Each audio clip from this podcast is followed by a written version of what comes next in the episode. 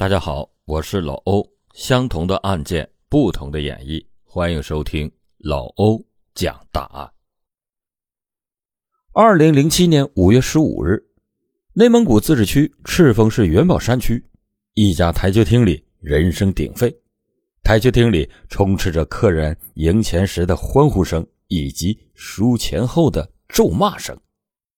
滕小美是这家台球厅的一个员工，当时。年仅十九岁，是内蒙古自治区赤峰市元宝山区元宝山镇人。由于他活泼开朗，而且长相清丽，台球厅的老板在面试的时候和他聊了几句，当即拍板让小美第二天就可以过来上班。这天晚上，小美就像往常那样，斜挎着两个收银的挎包，站在游戏厅里巡视情况。这里大家注意一下，这个台球厅它其实是分内外屋的，外屋是正经的台球厅，摆着两张台球桌，周围摆放的也是有关打台球的设施设备。但是里屋却是老板特意设置的游戏厅，里面主要从事的经营活动是赌博，里面摆放的游戏机也是以赌博为主营业务。所以这家台球厅其实没有表面上看起来的这么简单。外屋是用于遮掩人耳目的。小美平时只在里屋的游戏厅工作。原本游戏厅晚上是有两个员工来上班的，除了小美，还有一个叫吴明的员工。只是这一连好几天的晚上，吴明都去了隔壁到朋友的麻将馆去帮忙。虽然店里这几天都只有小美一个人看店，但是都没有发生过什么事情。直到二零零七年五月十六日的一大早，吴明打开台球厅的卷闸门，来到台球厅的二楼，看到了惊人的一幕。被面前的景象惊吓到的吴明，颤抖着拨打了报警电话。赤峰市的元宝山区分局刑警大队。立即赶赴现场，也被死者的惨相给震惊了。被害人的上身被胶布紧紧的里三层外三层的裹了好几层，死者周围没有血迹，下身大腿内侧有一个脚印。虽然穿着长裤，但是没有内裤。案发的现场显然有被清理打扫过的痕迹，窗台、地板。也被拖过，几乎所有有关的线索也被抹掉了，仅有的残留的几滴血迹检测出来的结果也是属于死者的。凶手显然极具反侦查意识，犯罪后也十分冷静，思维缜密，把现场清理得很彻底。警方更没有想到，这宗悬案居然悬而不破达九年之久。这个凶手到底是谁？为什么会选择小美来下手呢？欢迎您接着收听老欧讲大案。小美从小就十分的听话懂事，由于体谅家人的辛苦忙碌，她早早的就辍了学，选择到镇上去打工挣钱，分摊家里年老的父母的生活压力。在滕小美遇害的前一天。也就是二零零七年五月十四日傍晚，小美还懂事的给家人打了电话。当时滕某夫妇还在干农活，接到女儿的电话，立马凑过来一起高兴的说话。但是他们没有想到，这竟是和他们的女儿最后一通电话。得知到女儿死讯的滕小美一家心痛到无以复加，当即决定到镇上找到那家。台球厅去看看。夫妇俩匆匆收拾好了，就来到了台球厅，但是没有想到，老板竟然失踪了。台球厅的老板姓包，包某的逃跑确实吸引了警方的不少目光，因为从案发现场来看，还有几个可疑的地方，都只有熟悉台球厅的人才能够做到。就比如员工吴明。晾在二楼晾衣绳上的三件员工衣服，以及滕小美收银的那两个挎包不见了。更奇怪的是，收银台下面有三千元现金，也是不翼而飞，但还剩下一万元没有被拿走。难道凶手不是谋财害命？咱们不妨大胆的猜测，凶手拿走员工衣服是为了伪装，但是现场没有被翻动过的痕迹，显然凶手目标十分明确，对台球厅的布局十分的熟悉。凶手能这么有条不紊地找到员工晾在二楼的衣服，用完之后把他和两个挎包丢在后面的枯井里。显然，凶手要么就是台球厅的熟客，要么就是台球厅里的人。包某的突然失踪，更加加深了警方对他的怀疑。包某到底去哪儿了？他会是凶手吗？自从那天之后，包某。就仿佛像在人间蒸发了一样。但是警方通过多方辗转，联系到了包某的哥哥，正告包某，如果这宗恶性杀人案件与他无关，就尽快的回到内蒙古说明情况，否则只会加深自己的嫌疑。包某回来以后，警方对他的随身物品还有逃窜时开走的小车进行了细致的搜寻。但是结果并不如人意。虽然包某随身携带的一叠现金发现有血迹之类的污渍，但是结果 DNA 一比对时，发现和死者的并不匹配。而且包老板就是台球厅的人，根本就没有必要再穿上员工的衣服进行伪装。最重要的是，包老板体重一百八十多斤，而员工无名的体重只有一百三十多斤。根本就穿不下无名的衣服，那么这个包老板为什么要在案发之后逃窜呢？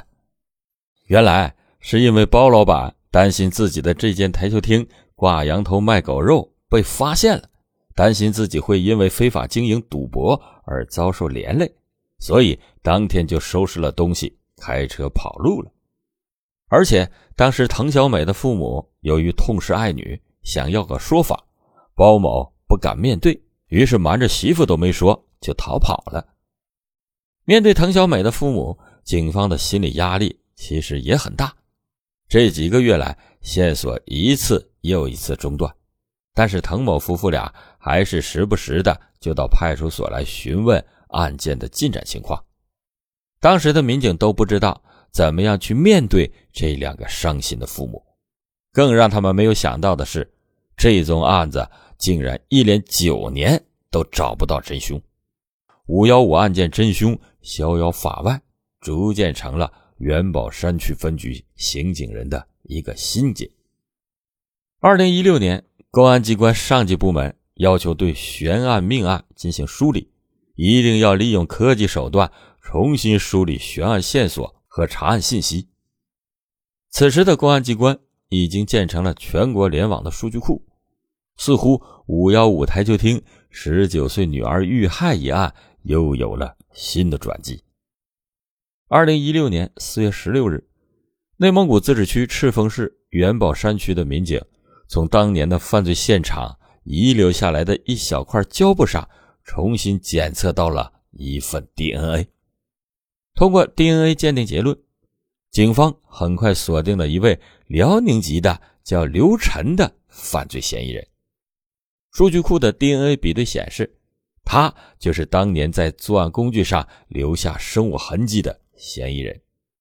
当时，刘晨也曾被警方怀疑过，不仅是因为他和另外三个人一起走出台球厅的，而且他还因为是包某的台球厅的熟客。当年的刘晨生活窘迫，输了所有积蓄到这间台球厅，经济情况非常窘迫。从动机上来说，确实很可疑。但是当年审讯的时候，刘晨有充分的不在场证明。他说自己虽然案发当天晚上去过台球厅，但是十点多钟就离开了，去了隔壁的麻将馆。还有人给证明，这又是怎么回事呢？刘晨如果真的是凶手的话，他是怎么做到的？案发的当天晚上到底发生了什么？这个刘晨是辽宁人，当年才二十三岁，从家乡来到内蒙古的一家发电厂工作。在发电厂的工作十分稳定，而且体面，收入也很不错，不仅可以养活自己，还能时不时的寄点钱回去给老家的父母。这在二零零七年，对于出社会不久的人来说，确实是一份不错的工作，因为工作稳定，很快就有人给刘晨介绍了一个女朋友。刘晨其实有一个毛病，就是说话结巴。因为这个原因，在此之前，他一直都找不到女孩子和他谈恋爱。幸亏发电厂的工作，再加上媒人的一通胡吹，刘晨就幸运的结识了后来他的女友。当时两个人的感情十分的要好，都已经快到了谈婚论嫁的地步了。就在这时，刘晨迷上了赌博，女友曾经一度的劝他不能沉迷于赌博。否则会家破人亡的。说的重时，女友还曾经以分手来威胁。刘晨表面上答应了，但是又偷偷的去了包某名为台球厅、实为赌博游戏厅的店里去赌博。赌瘾越来越大的他，已经把家底儿全都给输光了。发电厂单位的人从蛛丝马迹中得知到刘晨沉迷于赌博。就把他给辞退了。此时的刘晨已经没有了收入的来源，但是他还是没有就此收手，反而还动了拿女友的积蓄去赌博的念头。他以要赌博几次就可以凑够结婚的钱骗取了赌资，但又是血本无归，一事无成的刘晨脾气也越来的越大。有一次，女友还在打电话。刘晨突然不知道发什么脾气，冲过去就把手机给摔了。刘晨的女友觉得这个男人已经没有希望了，于是果断的选择了分手。因为赌博而失去了事业和爱情的刘晨，认为自己已经没有什么可以失去的了，他就再次的沉浸在了赌场中。他没有想到，最后他失去的是自己的良心。好赌成性的刘晨和滕小美又有什么纠葛呢？小美的生前经历了什么？二零零七年五月十五日的晚上，此时刘晨已经连输了好几场，裤袋里已经一个子都没有了。于是刘晨就来到了前台和包老板交谈起来，谄媚的说：“自己既然是熟客，不如先借点钱给他，赢了立马还。”包老板当时看到衣着朴素的刘晨，当即表示绝对不可以。言语间不仅用外地人嘲讽了一下刘晨，还对要借钱给他赌博的想法嗤之以鼻。刘晨当时觉得自己被羞辱了，就起了报复这一间台球厅的心。而且当时和女友的感情破裂的他，想着要把结婚的钱凑够了，就能挽回女友。当时。刘晨是在里屋的游戏厅里赌博，借钱被拒以后的他窘迫而且渴望报复，于是刘晨动了要抢劫的念头。他先是到隔壁的麻将馆转了几圈，甚至提前想到了警方会找他问话，于是他找到了麻将馆的老板，闲聊了几句，加深了老板对自己的印象。然后刘晨继续回到了游戏厅，虽然。看似在看别人打游戏，实则是在偷偷的观察台球厅里的所有一切。决心拿钱的刘晨计划的非常周密。虽然他是熟客，对台球厅已经很熟悉，但他还是细心的留意着店里的布局。然后刘晨转身离开了游戏厅，大家都以为他已经出去了，但是刘晨其实躲在了外屋的台球厅的。桌子底下，或许大家会疑惑，台球厅桌底下应该很容易被发现，但其实不是这样的。包老板这家台球厅的所有客人都聚集在了里屋的游戏厅，尤其是晚上，外屋的台球厅空无一人。包某为了省电，还把外面的灯给关了，看起来漆黑一片，只有外面烧烤摊传来了一些微弱的灯光。刘晨就这样在台球桌底下待了差不多能有一个多小时，整个过程他一直思考着自己要怎么才能得手，要怎么才能顺利的接到钱。